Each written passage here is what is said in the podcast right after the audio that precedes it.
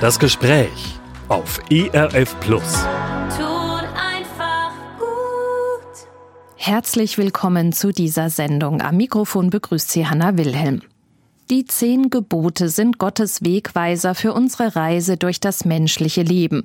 Dabei geht es Gott aber nicht darum, uns Menschen einfach etwas zu verbieten. Stattdessen sollen die zehn Gebote es möglich machen, dass wir gut miteinander umgehen und die richtigen Ziele für unser Leben setzen. Mit mir im Studio sind jetzt meine beiden Kollegen und Theologen Elke Drossmann und Steffen Brack und ich möchte mit Ihnen zusammen gemeinsam auf Spurensuche gehen nach genau diesen lebensspendenden Elementen, die hinter diesen bekanntesten Geboten der Bibel stecken. Hallo Elke, hallo Steffen. Hallo Hanna. Grüß dich, Hanna. Ja, ihr seid vielleicht nicht allen Hörern und Hörerinnen bekannt, was ihr hier genau arbeitet im ERF. Deswegen würde ich euch zu Anfang einfach gerne mal bitten, stellt euch mal kurz vor, was macht ihr hier im ERF? Was ist so euer Job? Ich arbeite als Redakteurin bei ERF Plus Redaktion. Ich habe auch lange als Redakteur gearbeitet, vor allem Predigten im ERF-Gottesdienst oder die Sendungen beim Wort genommen beziehungsweise Wortgut und bin jetzt ähm, als Coach im ERF unterwegs, um weiter Angebote zu machen, damit Menschen Gott kennenlernen können und zum Glauben finden. Ich möchte jetzt die zehn Gebote aus der großen Hörbibel von der Deutschen Bibelgesellschaft gerne noch einmal einspielen, damit wir einfach den Text alle noch mal im Zusammenhang im Ohr haben. Und Gott redete alle diese Worte. Ich bin der Herr dein Gott, der ich dich aus Ägyptenland, aus der Knechtschaft geführt habe. Du sollst keine anderen Götter haben neben mir. Du sollst dir kein Bildnis noch irgendein Gleichnis machen, weder von dem, was oben im Himmel, noch von dem, was unten auf Erden, noch von dem, was im Wasser unter der Erde ist. Bete sie nicht an und diene ihnen nicht. Denn ich, der Herr, dein Gott, bin ein eifernder Gott, der die Missetat der Väter heimsucht bis ins dritte und vierte Glied an den Kindern derer, die mich hassen. Aber Barmherzigkeit erweist an vielen Tausenden, die mich lieben und meine Gebote halten. Du sollst den Namen des Herrn deines Gottes nicht missbrauchen denn der Herr wird den nicht ungestraft lassen, der seinen Namen missbraucht. Gedenke des Sabbattages, dass du ihn heiligest. Sechs Tage sollst du arbeiten und alle deine Werke tun. Aber am siebenten Tage ist der Sabbat des Herrn deines Gottes. Da sollst du keine Arbeit tun, auch nicht dein Sohn, deine Tochter, dein Knecht, deine Magd, dein Vieh, auch nicht dein Fremdling, der in deiner Stadt lebt. Denn in sechs Tagen hat der Herr Himmel und Erde gemacht und das Meer und alles, was darinnen ist, und ruhte am siebenten Tage. Darum segnete der Herr den Sabbattag und heiligte ihn. Du sollst deinen Vater und deine Mutter ehren, auf dass du lange lebest in dem Lande, das dir der Herr dein Gott geben wird. Du sollst nicht töten. Du sollst nicht Ehe brechen. Du sollst nicht stehlen. Du sollst nicht falsch Zeugnis reden wider deinen Nächsten. Du sollst nicht begehren deines nächsten Haus. Du sollst nicht begehren deines nächsten Frau, Knecht, Magd, Rind, Esel, noch alles, was dein Nächster hat. Ja, das waren die zehn Gebote aus 2. Mose 20, 1 bis 17 nach der Luther-Übersetzung 84 aus der Hörbibel, der großen Hörbibel von der Deutschen Bibelgesellschaft. Jetzt haben wir die zehn Gebote gehört. Wir werden uns in dieser Sendung nicht mit allen näher beschäftigen können. Dafür sind es einfach zu viele. Aber ich möchte beim ersten jetzt gleich etwas ausführlicher bleiben, weil dieses Gebot so grundlegend ist auch für das Verständnis der übrigen. In der Kurzfassung heißt das erste Gebot, ich bin der Herr dein Gott, du sollst keine anderen Götter haben neben mir. Aber, und das ist jetzt interessant, bevor dieses erste Gebot kommt, stellt sich Gott selbst vor und er sagt, ich bin der Herr, dein Gott, der dich aus Ägyptenland, aus der Knechtschaft geführt hat. Steffen, ich weiß, dass dir diese Aussage ganz besonders wichtig ist. Das hast du mir im Vorgespräch verraten. Warum? Also ich habe äh, als Gemeindepastor ja auch viel Bibelunterricht gehabt. Das ist in unserer Freikirche so ähnlich wie der Konfirmandenunterricht. Und zum Leidwesen der Teenager habe ich immer erwartet, dass sie das mitlernen. Also dass sie so anfangen, ich bin der Herr dein Gott, der dich aus Ägypten, aus der Knechtschaft gerettet hat. Das finde ich ist genau die gleiche Reihenfolge wie im Neuen Testament. Erst rettet Gott einen Menschen dann kommt es, dass der Mensch anfängt, auf Gott zu hören. Und diese Reihenfolge wird auch nicht umgedreht. Das ist ja oft in unseren Köpfen oder auch in unseren Herzen so drin. Ich muss mich gut benehmen, ich muss Gott gehorsam sein und dann hilft er mir. Hier ist es genau umgekehrt. Erst rettet er sein Volk und dann gibt er dem Volk seine Gebote. Das heißt, die Gebote sind für das Leben in der Freiheit gedacht und sie helfen auch, frei zu werden und frei zu machen. Und da ist, glaube ich, ganz viel Land noch zu gewinnen, was vielen Menschen so gar nicht wirklich klar ist. Mhm. Der Titel unserer Sendung heißt ja auch Die zehn Gebote, Gottes Grenzen für meine Freiheit. Das kann man ja doppelt verstehen. Also man kann ja entweder verstehen, Gott schränkt meine Freiheit durch seine Grenzen ein oder aber er gibt mir Grenzen, damit ich erst richtig frei sein kann. Welche Deutung würdet ihr denn bevorzugen oder haben vielleicht beide sogar ihre Berechtigung? Also Gott stellt sich ja auch vor, ne? Und ähm, da steht im Hebräischen immer Yahweh an der Stelle. Das heißt, das ist ja der Gott, der sich Mose und dem Volk Israel als der bekannt gemacht hat, der für sie da ist. Und zwar immer da ist. Ähm, und dann auch in verschiedenen Formen sich zu erkennen gibt. Das heißt, ich habe es mit jemandem zu tun, der kein Unbekannter für mich sein muss. Wenn ich bereit bin, das für mich so anzunehmen. Und ähm, wenn ich diesem Gott vertraue, dann traue ich ihm auch zu, dass das, was er sagt, für mich erstmal gut ist. Und von daher denke ich, dass er mir dann auch Freiräume eröffnet. Aber aus meiner Perspektive kann das natürlich auch manchmal so ankommen, dass er mich einschränkt, weil meine Vorstellungen nicht so mit dem übereinstimmen, was er sich denkt. Als du das jetzt so geschildert hast, Hanna, da hatte ich so vor Augen eine Straße, irgendwo so ein Gebirgspass äh, in den Alpen. Und ich weiß noch als kleines Kind, wenn ich da mit meinem Vater oder mit meinen Eltern da hochgefahren bin, da gab es an vielen Stellen keine Leitplanken weil das einfach 50 oder noch mehr Jahre her ist. Und das war auch nicht geteert oder betoniert. Das war wie bessere Feldwege, dann hoch in die Alpendörfer. Und wenn man da vom Weg abkommt, dann geht's wirklich weit in die Tiefe und äh, das ein oder andere Autowrack, das ausgebrannt war, konnte man dann auch unten sehen. Wenn ich das Bild nehme und sage, Gottes Gebote sind auch wie eine Leitplanke, damit ich eben nicht abstürze äh, und mein Auto abbrennt und ich mit, dann ist das für mich ein ganz gutes Bild. Das Bild hinkt etwas, weil die enge Gebirgspassstraße ist ein bisschen eng, würde ich sagen. Ähm, und ich glaube, Gottes Freiheit ist viel größer.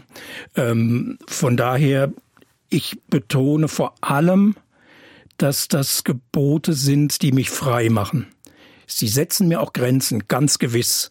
Aber ich habe hier, glaube ich, die ersten vier oder fünf Gebote.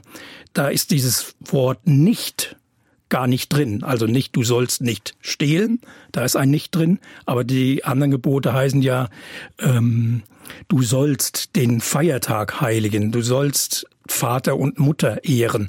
Also das sind positive Gebote. Und also da lege ich ganz klar den Schwerpunkt drauf. Mhm.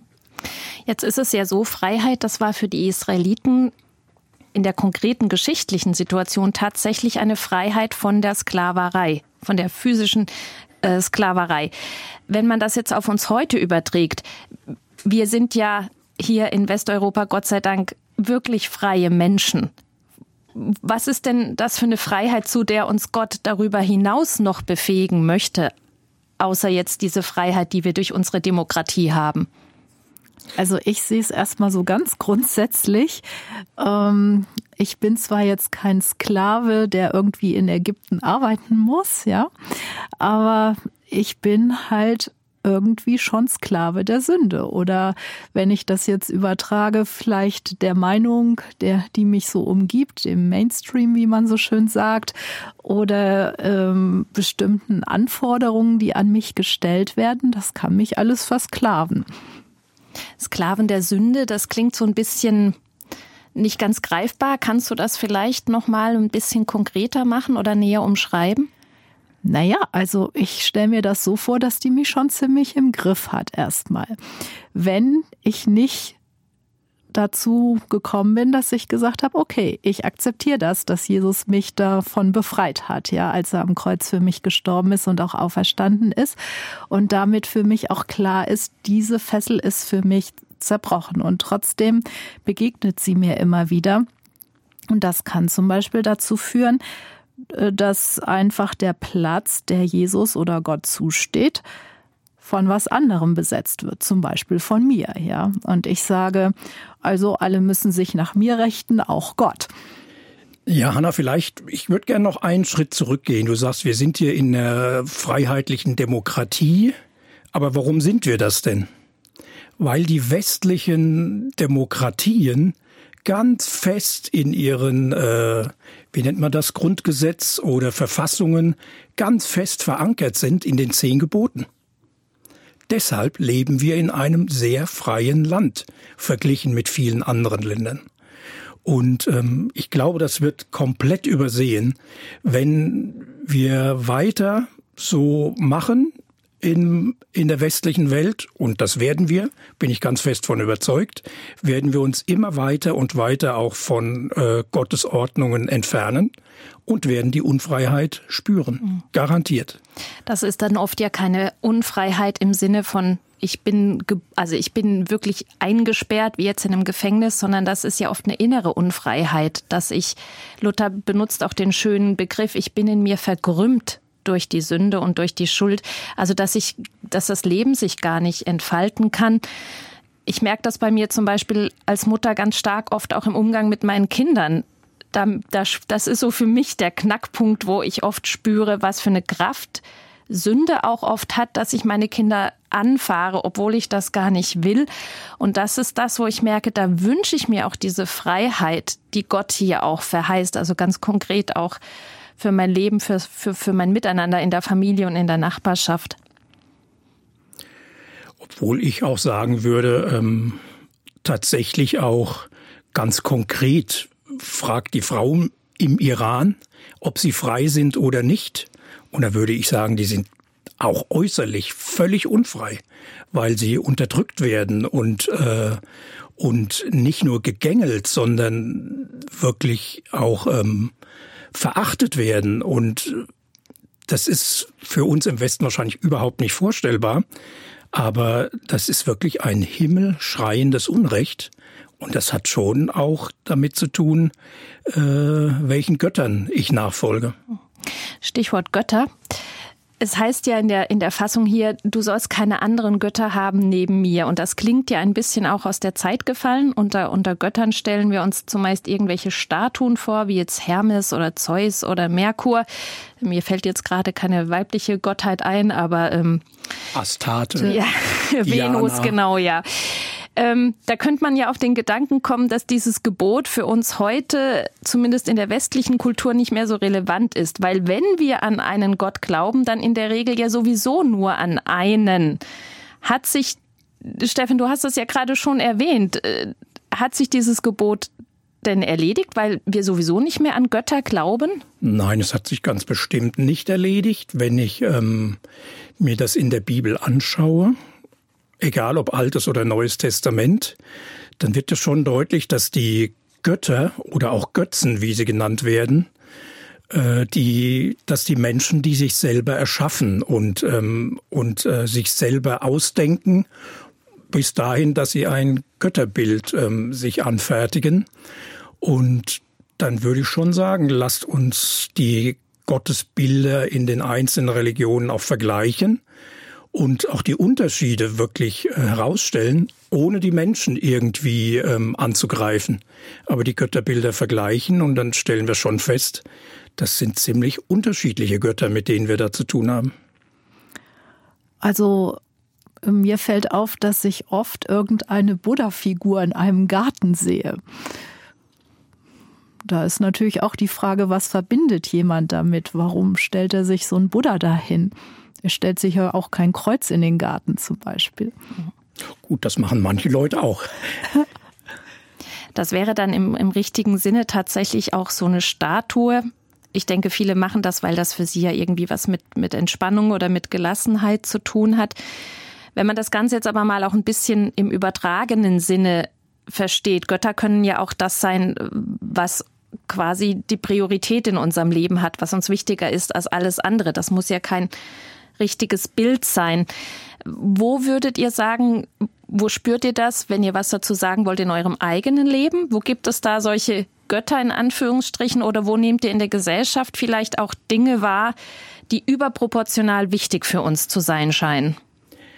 Also ich sag mal so, in meiner Jugend, das war so eher die Phase in unserer Gesellschaft, wo viele sehr wissenschaftsgläubig äh, waren, also vor allem den Naturwissenschaften geglaubt haben. Und da gab's sehr wenig abergläubische Menschen oder welche, die andere Religionen angenommen haben, aber das ist heute ja längst vorbei. Äh, heute basteln sich Menschen sogar ihre Götterbilder aus den verschiedensten Religionen frei selbst zusammen und folgen tatsächlich diesen selbstgemachten Gottesbildern. Und ich glaube, im Kern, das würde ich auch aus dem Alten Testament so nehmen, im Kern ist äh, für mich als Mensch immer das Problem, dass ich selber Gott sein will. Das war ja auch so der Angriff auf die ersten Menschen überhaupt.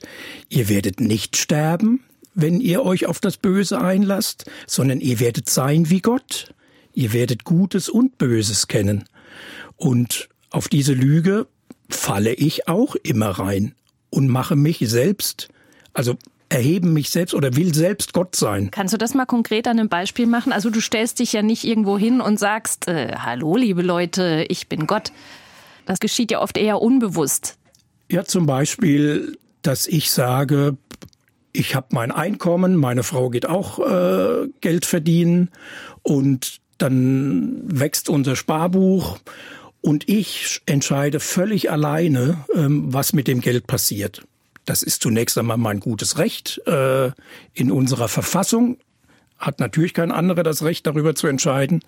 Aber wenn ich Gott folgen will, dann muss ich mit Gott darüber reden. Ähm, was mache ich mit meinem Geld? Wohin soll es gehen?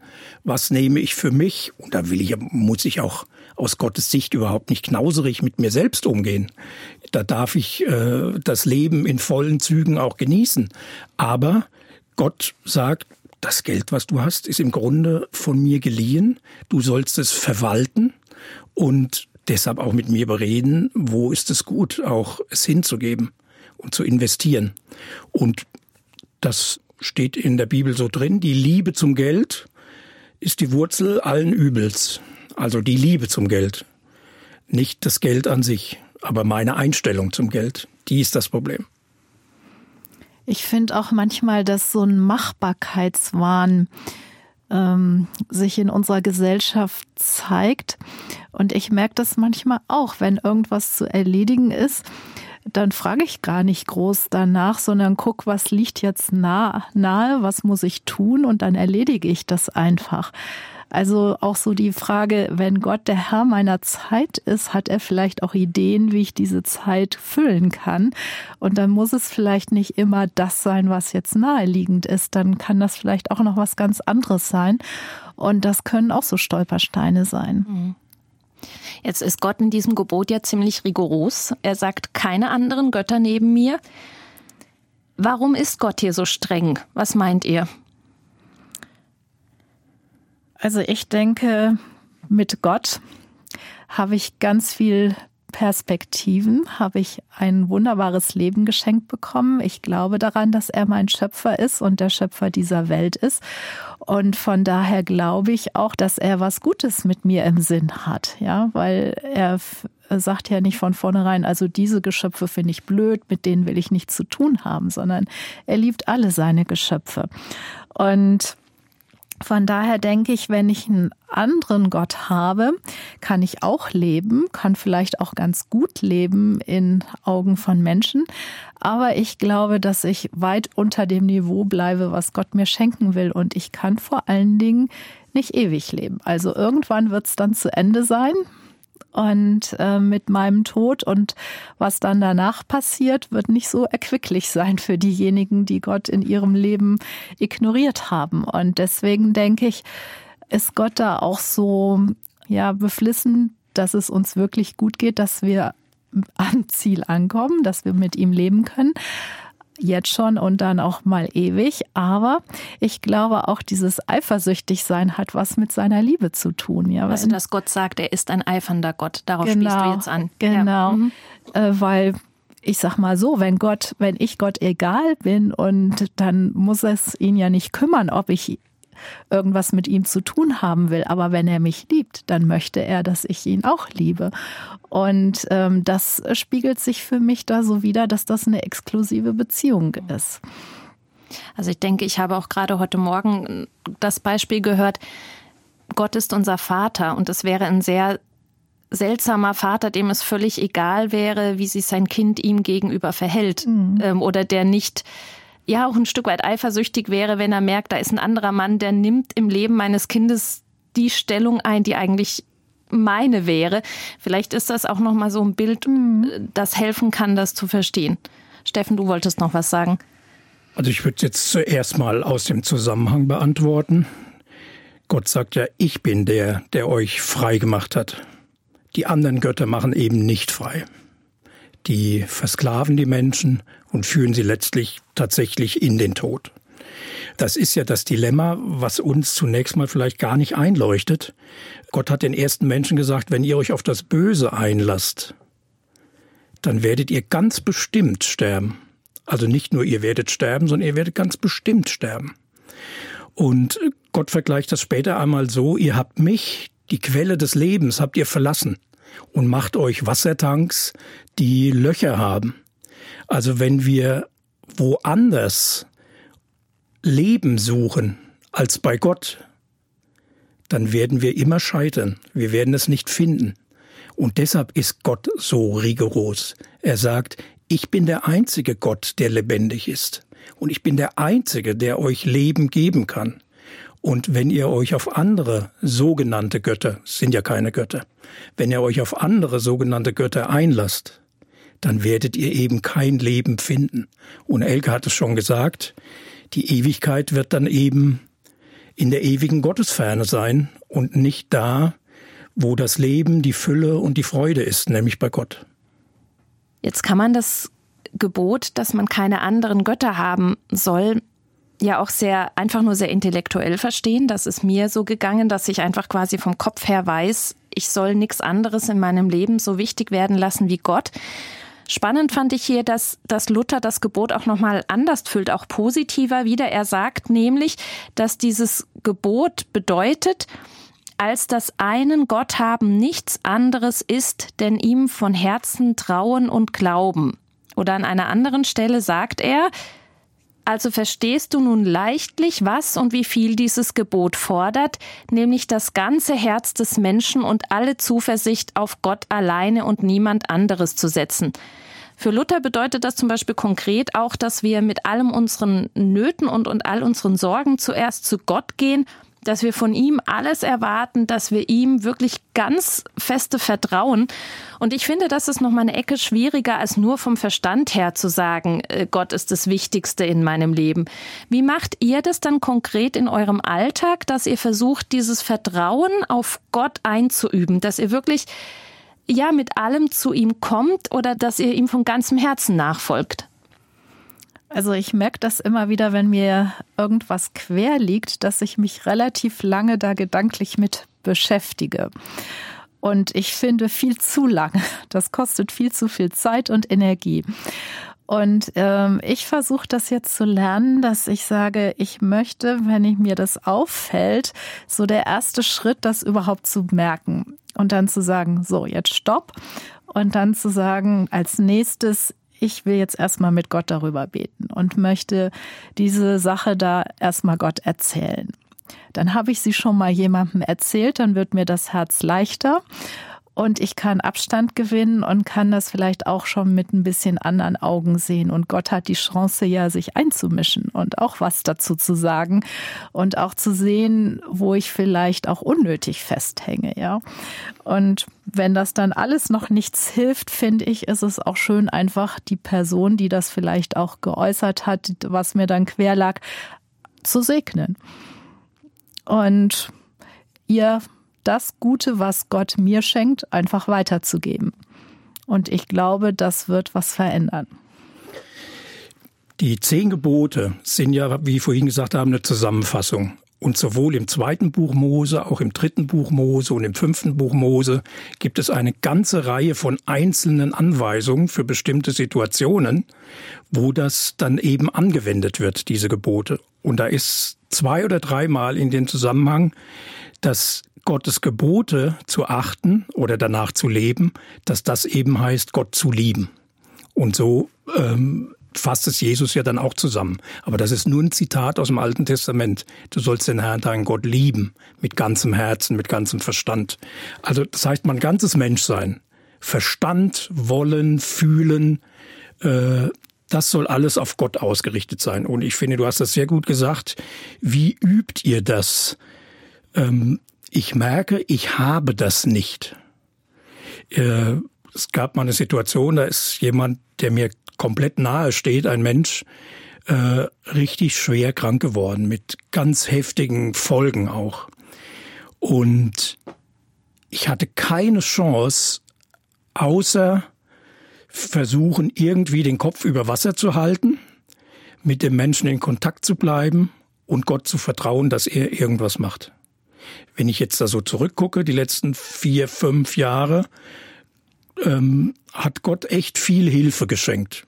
Der Mensch ist immer noch krank, hat es aber einigermaßen im Moment gelernt, damit klarzukommen. Also die Krankheit, äh, mit der Krankheit zu leben. Und ähm, ich musste das wirklich, in der Situation musste ich das wirklich einüben, Gott zu vertrauen. Im Rückblick kann ich sagen, es war genau richtig. Gott das zuzutrauen. Und er hat Erstaunliches getan und wofür ich total dankbar bin. Aber ich habe das nicht jetzt so in mir drin, sondern wenn die nächste Situation kommt, dann muss ich wieder üben und muss wieder äh, mich damit auseinandersetzen, dass ich jetzt gerne was machen würde, was ähm, was praktisches, wo ich mich ablenken kann oder wo ich wie so ein Zauberstab schwingen kann und dann ist alles wieder gut. Und dann Gott zu vertrauen. Und deshalb sage ich ja, dass ähm, die Gebote, das ist hier ganz eng verknüpft mit Gott als Person. Und so lehrt Gott mich, dass ich ihm wirklich vertrauen kann. Immer mehr und immer wieder. Aber ich hab's nicht einfach so in mir drin. Ich muss es immer wieder dann von neuem anfangen zu üben. Auch wenn das vielleicht ein bisschen frustrierend ist. Es kann auch sein, finde ich, dass es manchmal dann ein paar Mal klappt, in Anführungszeichen, ja. Aber dann kommt was anderes, vielleicht noch was, was gar nicht so aufregend ist. Und da hänge ich plötzlich neben der Spur. Und dann mhm. ist genau das, was du sagst, dann muss ich wieder anfangen zu üben. Ne? Mhm. Danke für euren den Einblick, Steffen, gerade auch dir, den persönlichen Einblick, den du da gerade gegeben hast, äh, was es für euch bedeutet, Gott an erster Stelle zu haben, ihm zu vertrauen und dass das ein, ein Üben ist, ein Einüben das ganze Leben lang. Jetzt gehen wir mal weiter zum zum einen der nächsten Gebote. Wir können nicht alle durchgehen. Elke, von dir weiß ich, dass dir das dritte Gebot sehr wichtig ist. In der Kurzfassung heißt das, du sollst den Feiertag heiligen. Warum ist dir dieses Gebot so wichtig? Ich habe da eine Erfahrung mit verbunden und zwar als ich Abitur gemacht habe, vorher nicht, habe ich auch sonntags dann im Garten gelernt, bin da so auf und ab gelaufen, wie die Mönche das früher gemacht haben und habe dabei Sachen gelernt. Das hat mir sehr geholfen und das habe ich mit ins Studium genommen. Und wir haben Gottesdienst zusammen gefeiert mit einigen Studenten und dann in der Gemeinde und haben nachher noch zusammen gegessen. Und ich wollte dann gehen. Und sagten, ja, wieso willst du jetzt schon gehen? Ja, ich muss noch lernen. Und dann haben die zu mir gesagt, nee, das gibt's am Sonntag nicht. Die Medizinerstudenten, die dürfen das, die haben so viel Testate und Prüfungen, aber du nicht. Und das habe ich mir zu Herzen genommen und das hat meinen Sonntag total verändert. Ich habe das seitdem nicht mehr gemacht und habe gemerkt, das Spannende war, ich habe meine Sachen tatsächlich in der Woche auch geschafft. Ja, ich musste den Sonntag gar nicht dafür verwenden. Und das ging immer anders. Da gibt's kein Schema für. Aber ich habe gemerkt, am Ende hat die Zeit gereicht, um meinen Lernstoff da irgendwie unterzubekommen und das hinzukriegen. Und ich habe das dann auch, als ich als Pfarrerin gearbeitet habe, äh, war das ja ein bisschen schwierig. Wie ist das mit dem freien Tag? Sonntags nicht gepredigt. Eben, das geht ja nicht. Und äh, manchmal waren auch noch Gemeindefeste oder sowas. Und ich habe dann den Samstag als freien Tag ausgesucht weil das so ein bisschen rhythmischer war, auch mit Freunden, die dann auch frei hatten und Zeit hatten, um sich mit denen verabreden zu können. Auch das ging nicht durchgängig, aber so wie es halt möglich war. Und ich habe gemerkt, auch das hat Gott ganz besonders gesegnet.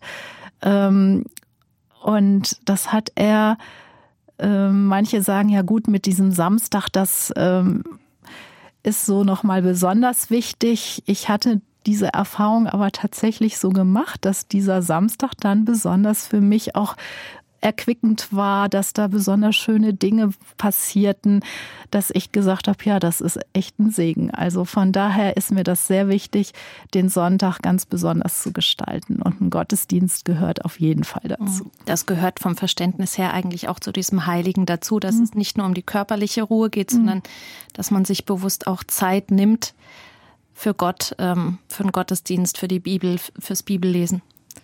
Steffen, wolltest du noch was sagen? Also, ich finde das jetzt sehr witzig, was du sagst, Elke. Ich bin ja ziemlich nicht fromm aufgewachsen.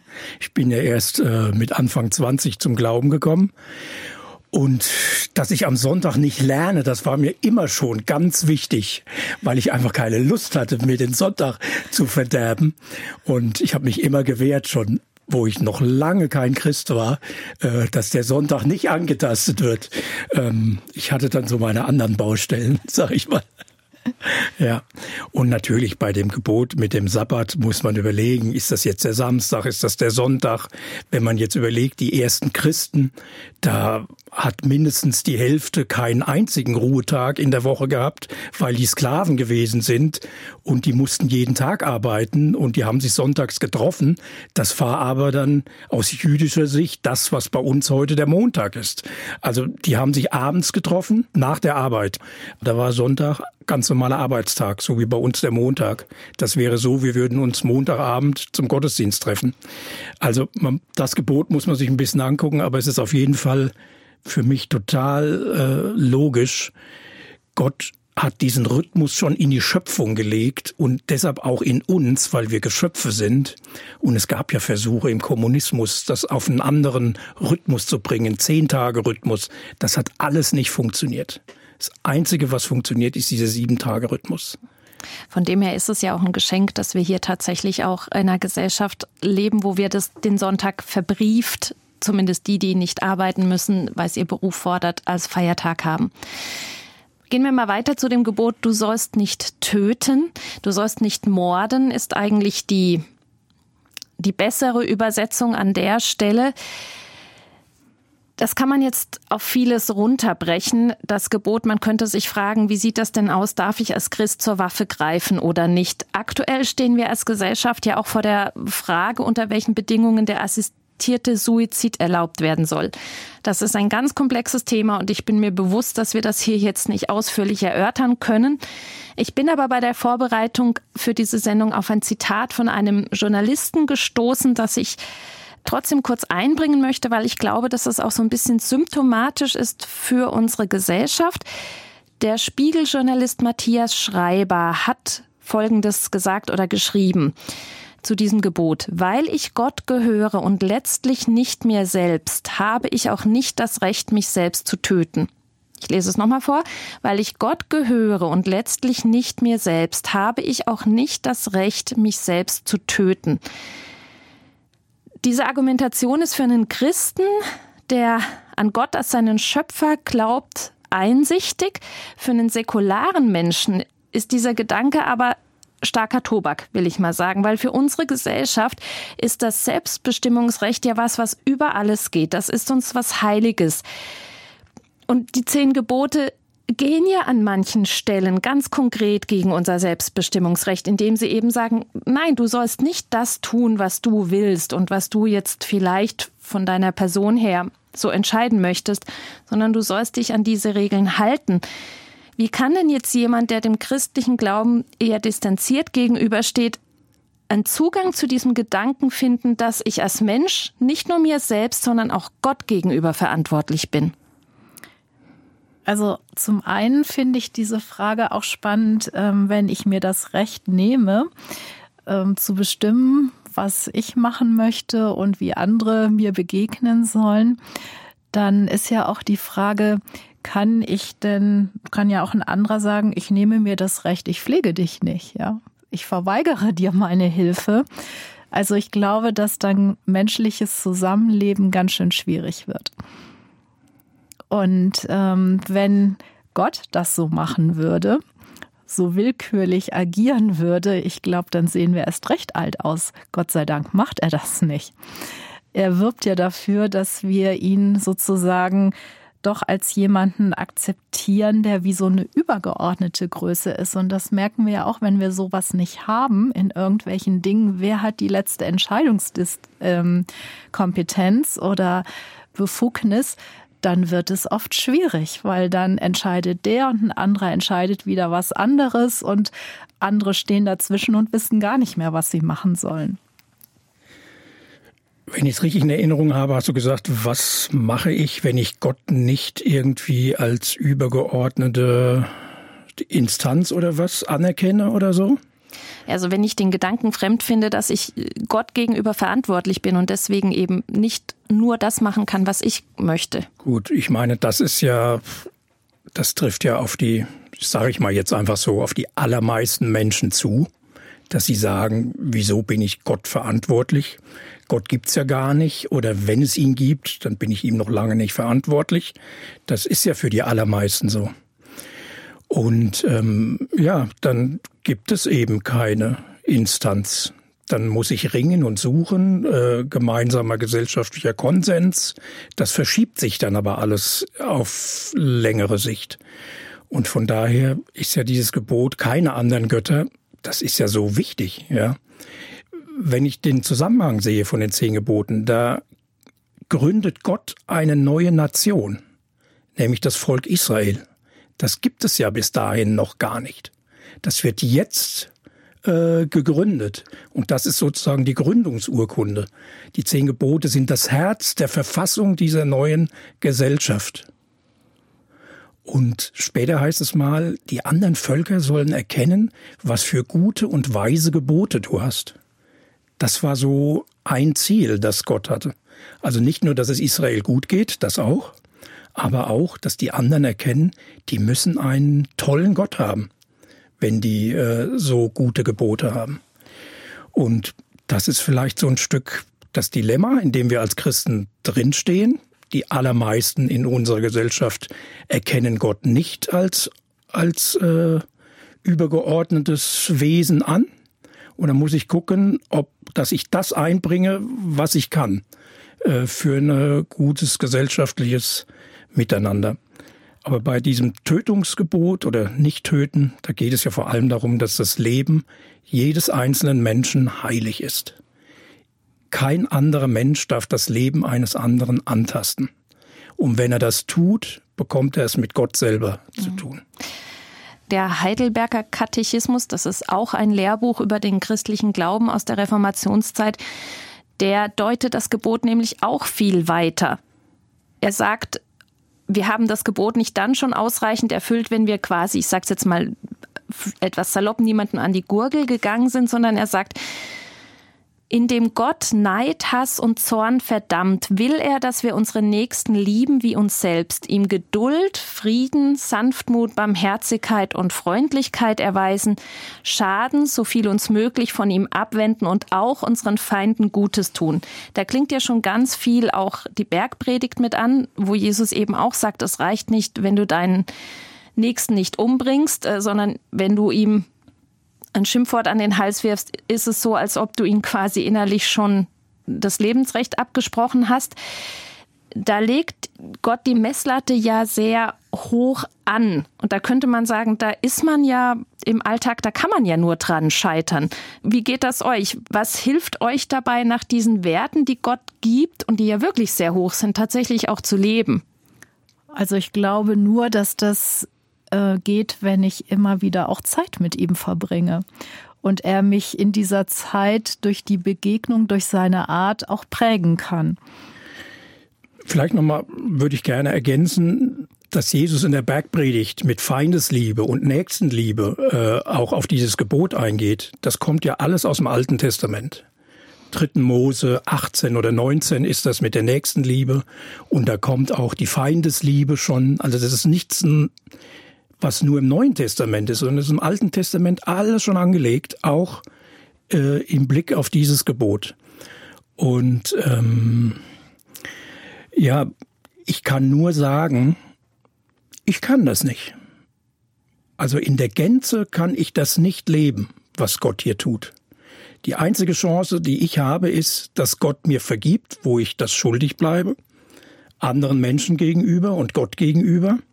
Deshalb bin ich Christ, deshalb glaube ich an Jesus, weil er eben genau das macht. Er vergibt mir, und zwar dadurch, dass er selber sich als Opfer hingibt, um meine Schuld, was ich schuldig geblieben bin, gemessen an den Geboten, äh, um die zu sühnen, also damit ich versöhnt werden kann mit Gott.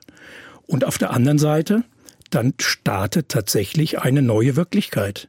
Dann ähm, empfängt ein Mensch den Heiligen Geist, wenn er an Jesus glaubt, und der ist allemal in der Lage, das zu tun, äh, wie Gott sich das vorstellt. Jetzt ist es dann so, christliche Wirklichkeit, die beschreibt Paulus einmal so, dass eben in mir es diesen Kampf gibt zwischen dem Bösen, das leben will, und dem Heiligen Geist, der gegen das Böse in mir angeht. In dem Moment, wo ich spüre, dass dieser Kampf in mir stattfindet, kann ich auch ganz sicher wissen, dass ich Christ bin. Weil es ist der Heilige Geist, der jetzt gegen meine alte menschliche Natur, die Gott nicht vertraut, die auf Gott nicht hören will, die äh, Gott gerne auf die Seite stellt und in der Ecke lässt. Es ist der Heilige Geist, der gegen diese alte Natur kämpft. Und ja, das ist manchmal nicht so einfach, aber darauf vertraue ich.